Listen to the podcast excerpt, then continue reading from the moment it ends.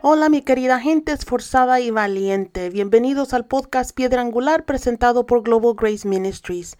Este es el cuarto episodio en la serie titulada Principios Básicos de Sanidad. El episodio de hoy se titula Cómo esperar por sanidad y la presentadora de hoy es un miembro muy especial de nuestro equipo que sé que los va a bendecir. Los dejo con ella. Bendiciones, mi nombre es Yanira Isa le damos gracias a Dios por la oportunidad de compartir con ustedes este tema que es cómo esperar nuestra sanidad. Una de las cosas que más nos cuesta a los seres humanos es esperar. Y esperamos en todo tiempo, para pagar en el supermercado, para tomar un avión, para ir a un doctor, para celebrar una festividad, para ir a un concierto, etc. Pero por más que esperamos en la vida, no hemos aprendido a esperar de la manera correcta. Y la manera correcta de esperar es en descanso, reposo, fe y paciencia, como lo establece la palabra. La Biblia dice en Hebreos 6:12, a fin de que no os hagáis perezosos, sino imitadores de aquellos que por la fe y la paciencia heredan las promesas. Dos cosas bien importantes para heredar las promesas, fe y paciencia. Cuando nosotros tenemos fe, vamos a tener descanso y vamos a tener reposo. Así que por eso es bien importante que usted tome en cuenta esas dos cosas, la fe y la paciencia. Muchas veces podemos creer que Dios nos puede sanar, pero no tenemos paciencia para esperar el cumplimiento de la promesa que por su llaga ya fuimos curados. Y en esa espera comenzamos a pensar muchas veces que Jesús es indiferente a nuestra necesidad que Jesús nos está respondiendo a nuestras oraciones y entonces queremos tomar otras cosas, queremos tomar otros atajos en ese tiempo de espera. Así que mi pregunta para usted hoy es, ¿cómo reacciona ante el aparente silencio de Jesús cuando usted está en necesidad? Esa pregunta es muy importante, porque no solo se trata de esperar, sino cómo esperamos al Señor. ¿Sigues perseverando o dejas que tus emociones, que tus sentimientos y tu mente gobiernen para desistir de seguirle creyendo al Señor por tu milagro? Yo he pasado por muchas cosas que he tenido que creerle al Señor y esperar. Y siempre que estoy esperando un milagro, nunca me enfoco en lo que siente mi cuerpo o en el problema o en la circunstancia. Me enfoco en el Señor y en lo que su palabra dice. Me enfoco en vivir en la verdad y no en la realidad que yo estoy pasando en ese momento. El problema de hoy en día es que la gente se enfoca en el problema, en la enfermedad o en la circunstancia. Y esto hace que su fe no sea fortalecida en el tiempo de espera, porque está más consciente de lo que siente o de lo que no tiene o de lo que no puede hacer que de la verdad de la palabra. Tal vez usted me diga, pero usted no sabe que es tener dolor por mucho tiempo o pasar una circunstancia difícil. Déjame decirte que he sentido dolores en los cuales los médicos solo pueden manejarlo con medicamentos tan fuertes que lo que harían es mantenerme dormida. Pero he creído que la voluntad de Dios no es que esté acostada en una cama, sino que su voluntad es que sea sana para proclamar la verdad de la palabra en la espera vas a tener que decidir a quién le vas a creer. Si le vas a creer a Dios o lo que dicen otras personas o lo que dicen los médicos. En el tiempo de espera tú tienes que decidir qué vas a alimentar más, en qué te vas a enfocar.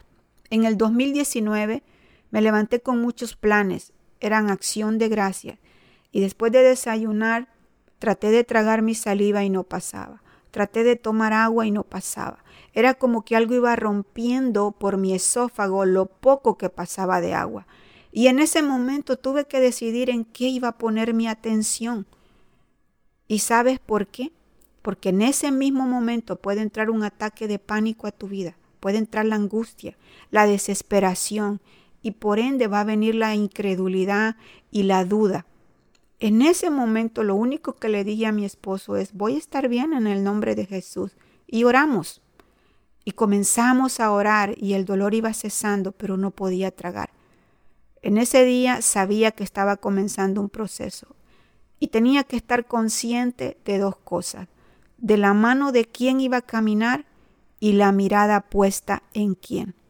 Porque muchas veces confundimos los papeles y pensamos que estamos caminando de la mano de un médico o de la mano de otra persona pero tú tienes que saber que vas caminando de la mano de tu Señor, de tu Hacedor y de tu Redentor y de tu Sanador, el que pagó un precio en la cruz para que tú vivieras sano en la tierra de los vivientes. Y comenzaron en ese día muchos estudios para saber el por qué. Lo único que podía comer en ese tiempo era aguacate y puré de papa y pescado, con mucha dificultad. Dolía al tragar.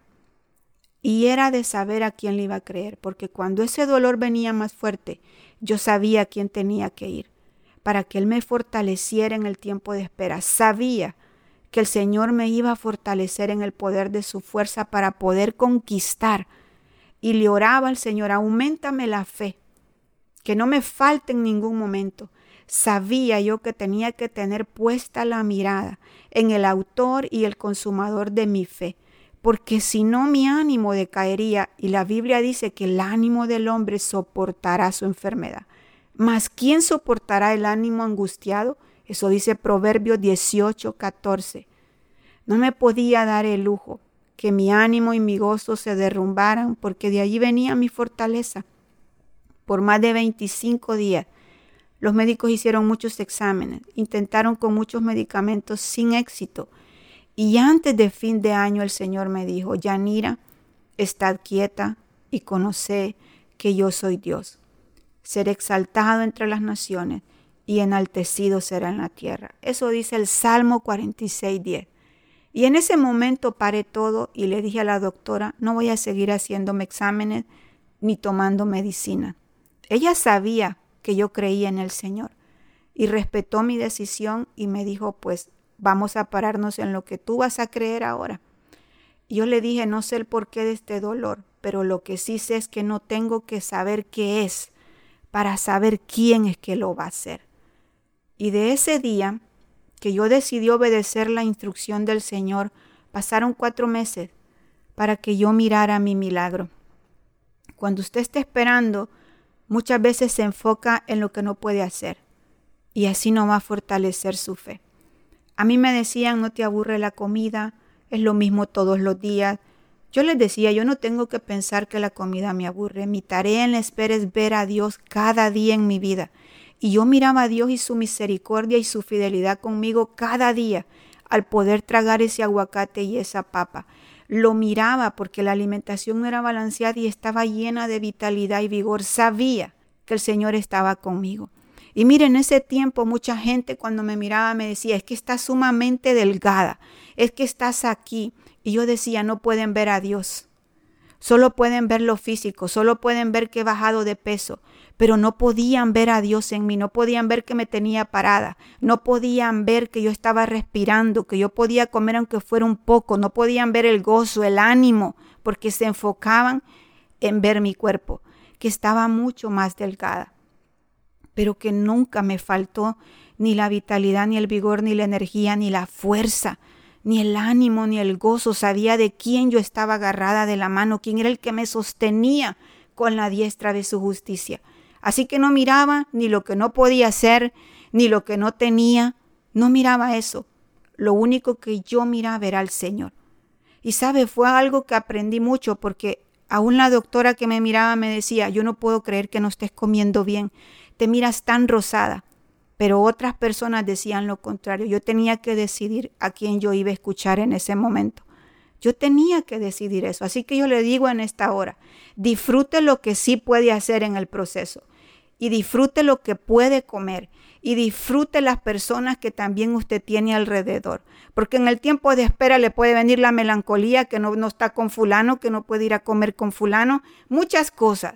Así que usted disfrute lo que el Señor sí le permite hacer en el tiempo de espera. Y eso va a producir algo en usted, que usted va a estar agradecido, que usted va a estar viendo al Señor en cada momento de su vida y como resultado su fe va a ser fortalecida. La Biblia me dice a mí que debemos de estar agradecidos en todo tiempo, porque todo lo que Dios nos permite pasar es con un propósito, todo obra para bien, dice la palabra, y usted tiene que estar enfocado en lo que dice la palabra. Cada día intentaba comer otra cosa. Y si no se podía, le decía, Señor, mañana. Mañana será un día para ver mi milagro. Hasta el día que recibí mi milagro. No sé por lo que estés pasando, pero si hay algo que te puedo decir es que Él es digno de confiar en Él. En sus manos estamos seguros. Y para el que cree, dice la Biblia, todo es posible. Para el que cree y se va a ver la gloria de Dios aquí en esta tierra. Así que si tú estás esperando un milagro en tu vida, aguarda a Jehová. Esfuérzate y aliéntese tu corazón si espera a Jehová. Y cree que tú vas a ver la bondad de Jehová en la tierra de los vivientes. Cree lo que la palabra dice, que por su llaga fuimos nosotros curados.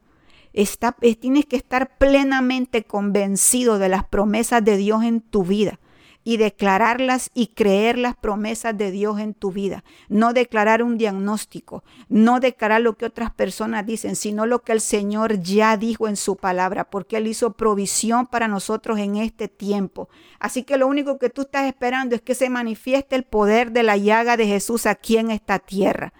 Y yo sé que Él es fiel y que Él no miente, que sus promesas son en sí, amén y amén.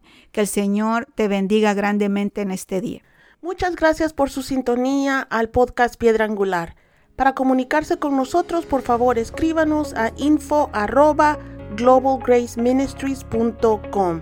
Eso es info arroba globalgraceministries.com. Gracias y paz para todos.